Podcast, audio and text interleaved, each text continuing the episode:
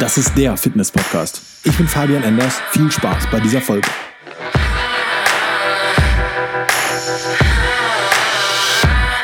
Nikolaus Weihnachten und Neujahr stehen jetzt direkt vor der Tür. Hat so den Vorteil für den einen oder anderen, dass jetzt ähm, Dominosteine, Lebkuchen, Glühwein unterwegs ist. Ich leide auch drunter, ja. Aber man muss das Ganze in Maßen halten, Freunde. Und ähm, vor allem, weil bald Neujahr ist, fangen ja jetzt viele an, sich jetzt schon Vorsätze zu machen und da kriege ich das kalte Kotzen. Im Fitnessstudio oder mit Leuten, mit denen ich auf Instagram quatsche, habe ich jetzt schon gefühlt 200 Mal gehört, ähm, ja, Januar wird alles besser, Januar fange ich meine Diät an. Cool. Und ähm, die Sache ist, du hast halt jetzt noch einen Monat Zeit. Bis dahin, warum fängst du jetzt nicht an? Aber darum soll es in dieser Folge gar nicht gehen, sondern es geht vielmehr darum, mein, mein Lieblingssupplement. Es soll vielmehr um mein Lieblingssupplement heute gehen. Ja, und zwar Fettburner. Warum sind Fettburner meine Lieblingssupplements? Ich möchte jetzt einfach mal ein kleines Phänomen schildern, was jedes Jahr routiniert aufs Neue passiert. Silvester ist um, der erste, Janu der erste Montag im Januar fängt an und die erste Woche fängt an und alle rennen ins Fitnessstudio, melden sich an, fangen mit ihrer Diät an. Du kannst gerade nicht sehen, ich mache Anführungszeichen. Ja, die machen keine Diät. Aber gut, viele fangen eine Diät an, weil die guten Vorsätze jetzt noch gerade am Start sind. Und 2018 wird ja besser, genau wie 2017 und 2000, naja. Und das Problem, was die meisten halt einfach absolut unterschätzen, ist, dass es Zeit braucht, eine Diät zu machen. Es braucht Zeit, Körperfett abzubauen, vor allem wenn man sich jahrelang nicht dem gewidmet hat. Es braucht Zeit, fit zu werden und Muskeln aufzubauen, vor allem wenn man jahrelang nichts für seinen Körper gemacht hat. Und viele sind einfach nicht geduldig. Ich persönlich war auch nicht geduldig. Ich bin jetzt immer noch nicht geduldig, aber ich bin auf dem Weg der Besserung. Du musst dir vorstellen, das ist einfach eine unglaublich lange Reise. In den sozialen Medien sehen halt immer alle ziemlich krass aus, aber gut mit ein paar Filtern und mit gutem Licht und so kann ich auch echt geil aussehen. Aber darum soll es nicht gehen hat den Nachteil durch soziale Medien und den, ich möchte nicht sagen sozialen Druck, aber durch den Druck, den man sich selber macht, weil man nicht abnimmt, greifen nicht im Januar, aber dann im Februar, weil die Diät ja dann doch nicht mehr funktioniert nach so ein paar Wochen, wenn man überhaupt eine gemacht hat, dann nimmt man einfach kein Bauchfett mehr ab, kein Körperfett mehr ab und kein Gewicht mehr ab. Wenn du eine Diät anfängst, ist es eigentlich fast schon normal, dass du in den ersten zwei, drei Wochen vier, fünf Kilo relativ ruckzuck verlierst. Das geht schnell, vor allem wenn du dich vorher willkürlich ernährt hast und damit Sport anfängst. Das geht absolut schnell. Im zweiten Schritt aber wirst du halt nichts mehr vielleicht abnehmen, weil einfach gerade alles stagniert, weil deine Ernährung halt trotzdem nicht on point ist, beziehungsweise dein Sport vielleicht trotzdem nicht ausreicht, weil du einfach trotzdem nichts machst. Keine Ahnung, es kann viele Gründe haben. Auf jeden Fall stagniert die Diät. Vielleicht im Januar schon, vielleicht auch erst im Februar. Ähm, worauf ich aber hinaus will, ist, dass die Werbeindustrie bzw. die Supplementindustrie immer was Geiles dafür euch parat hat, und zwar sind es Fettburner. Und ich bin ein riesiger Freund von Fettburnern, weil Fettburnern einfach mal gar nichts bringen. Ja, ich hoffe, die Folge hat dir gefallen. nee, ähm, mal im Ernst. Fettburner bringen nichts, nada, niente. Sie werden so verkauft, als wären sie die übelsten Fettverbrennungsmotivatoren und die übelsten Fettverbrennungskapseln und die verbrennen dir dein Fett, egal was du isst und so. Und das ist halt alles Schwachsinn. Die eine Fraktion verkauft halt die übelst krasseste Fettverbrennungsmaschine und die besten Tabletten zum Abnehmen und so weiter. Eine andere Fraktion verkauft es dann wieder als so eine Richtung ähm, Diätunterstützung. So die gängigen Fettburner, beziehungsweise das, was man hier so ähm, in Deutschland so kaufen kann, hat die üblichen Inhaltsstoffe. Auf der einen Seite Koffein. Koffein macht dich halt so ein bisschen wacher. Du würdest aber mit einem Fettburner jeden Tag zusätzlich vielleicht zu deinem Kaffeekonsum nochmal Koffein reinschaufeln. Jeden Tag und das nicht wirklich gering dosiert. Das ist nicht cool. Das, das ist absolut schwachsinnig. Warum Koffein nicht so cool ist und warum, wie das funktioniert, möchte ich jetzt hier nicht großartig ausführen. Aber die Sache ist, wenn du Koffein regelmäßig nimmst, wird dein Körper also leicht abhängig von Koffein, sodass du diesen, diesen Zustand der Wachheit nur dann erreichst, wenn du auch wieder genauso viel Koffein hast, wenn nicht sogar noch mehr Koffein. Und ja, dementsprechend ist es einfach nicht cool, sich jeden Tag Koffein in Massen, in Massen reinzuschaufeln. Dementsprechend da schon mal Schwachsinn, sich einen Fettbahn zu kaufen. Dann halt irgendwelche coolen Pflanzenextrakte. Ernsthaft. Die packen botanische Namen da rein, die kein Arsch kennt. Das kann auch das Kraut bei meiner Oma aus dem Garten sein.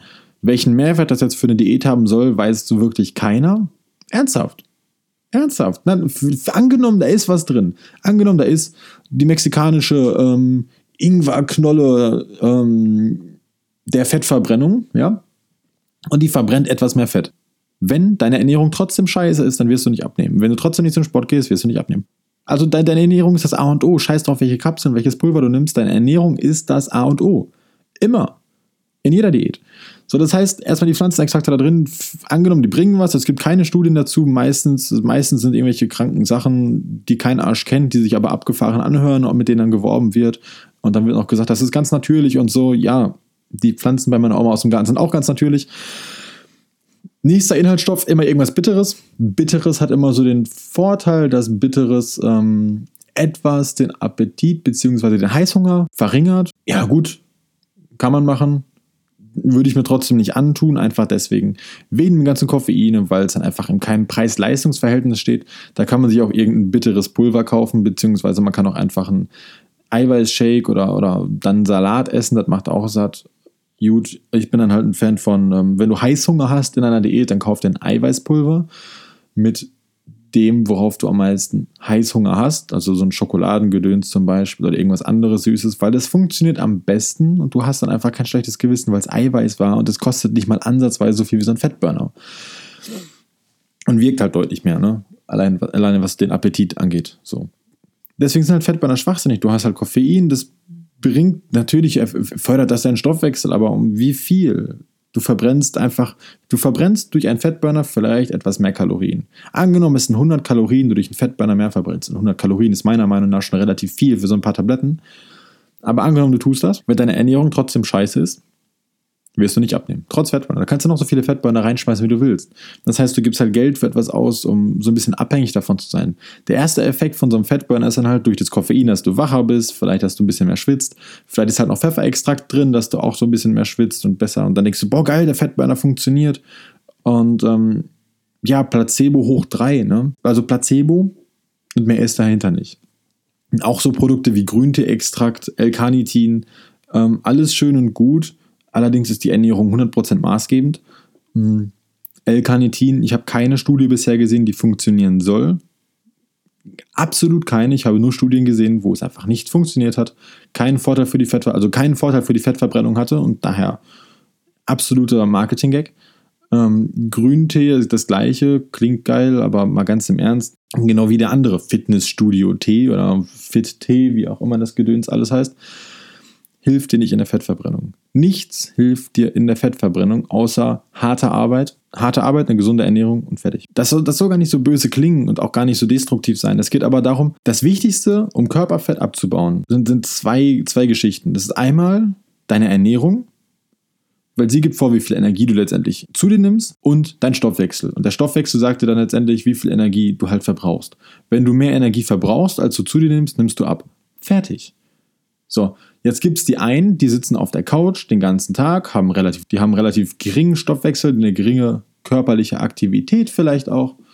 Und ähm, dementsprechend verbrauchen sie über den Tag weniger Kalorien. Dementsprechend können sie aber auch, äh, müssen sie auch weniger essen, um abzunehmen. Fertig. Wenn du jetzt aber sagst, okay, du machst jetzt mehr, dein Stoffwechsel, den klopfst du jetzt auf Hochtouren, du gehst jetzt am Tag joggen, du machst Sport und so weiter, dann nimmst du natürlich besser ab, beziehungsweise du kannst mehr essen. Das heißt, du hast nicht immer dieses Problem, dass du sagst, dass du dich so müde fühlst und sonst was, weil du den ganzen Tag unterwegs bist. Ich persönlich habe auch die Erfahrung gemacht, dass wenn ich mich viel bewege in einer Diät und dementsprechend mehr esse, dass das Ganze besser funktioniert und ich mich auch vom Kopf her besser fühle, als wenn ich mich wenig bewege und weniger esse, weil ich mich dann einfach so ein bisschen lethargischer fühle. Einfach auch vom Kopf her, weil ich so denke, okay, du kannst nicht mehr so viel essen und bewegst dich auch nicht so viel heute und so weiter. Und auf der anderen Schiene, okay, du gehst nachher noch zum Sport, du kannst halt noch ein bisschen mehr essen und da ist einfach viel mehr Power dahinter. Und da habe ich deutlich bessere Erfahrungen mitgemacht. Das würde ich dir auch raten. Also wenn du Diäten möchtest und so, ähm, guck wirklich, dass du jeden Tag irgendwie ein bisschen was machen kannst. Das ist das Beste für dich und für, auch für deinen Körper für deinen Kopf dass du halt aus dieser Motivation rauskommst und in so eine Disziplin und in so eine Routine rein. Das ist geil. So, jetzt haben wir das Fettburner so ein bisschen abgehakt. Dass Fettburner an sich schwachsinnig sind, ähm, wissen wir jetzt, das weißt du jetzt hoffentlich. Und ich hoffe, du berücksichtigst das auch, weil ich kenne viele und unter anderem mich selber auch, die dann in solchen Situationen manchmal sagen, okay, ich weiß gerade nicht, was ich machen soll. Ich glaube nicht, dass das Produkt so und so funktioniert, aber ich probiere es mal aus, weil es kann ja nicht schaden. Folgende Sachen würde ich berücksichtigen, wenn deine Diät stagniert und du gerade nicht weißt, was du machen sollst. Dein Körper ist unglaublich relativ. Alles in diesem Bereich ist relativ und du kannst es nur schwer mit anderen vergleichen, weil du einen anderen Kalorienumsatz hast, du hast eine ganz andere Stoffwechselaktivität, du verdaust Sachen anders. Und äh, dementsprechend musst du da auch genauso rangehen. Das heißt, du kannst nicht einfach sagen, okay, pauschal mache ich jetzt das und das. Du kannst auch nicht mich fragen, was ich pauschal machen würde, weil das bringt dich halt auch nicht weiter, sondern was du machen würdest, okay, was machst du zurzeit? Schreib dir alles auf. Wie oft gehst du die Woche zum Sport? Was isst du morgens, mittags, abends? Ungefähr. Also wirklich nur ungefähr. Ich habe die Erfahrung gemacht, dass die meisten Menschen täglich ähnliche Sachen essen wirklich sehr, sehr ähnliche Sachen. Die meisten frühstücken morgens mit Brot, mittags meistens Fleisch mit irgendeinem Kohlenhydratgedöns und abends meistens entweder Brot oder auch nochmal Fleisch mit Kohlenhydratgedöns. Aber wie gesagt, schreib dir mal auf, was du so ungefähr am Tag isst. Und dann guckst du mal, was für ein Sport, wie, was für Sport du machst.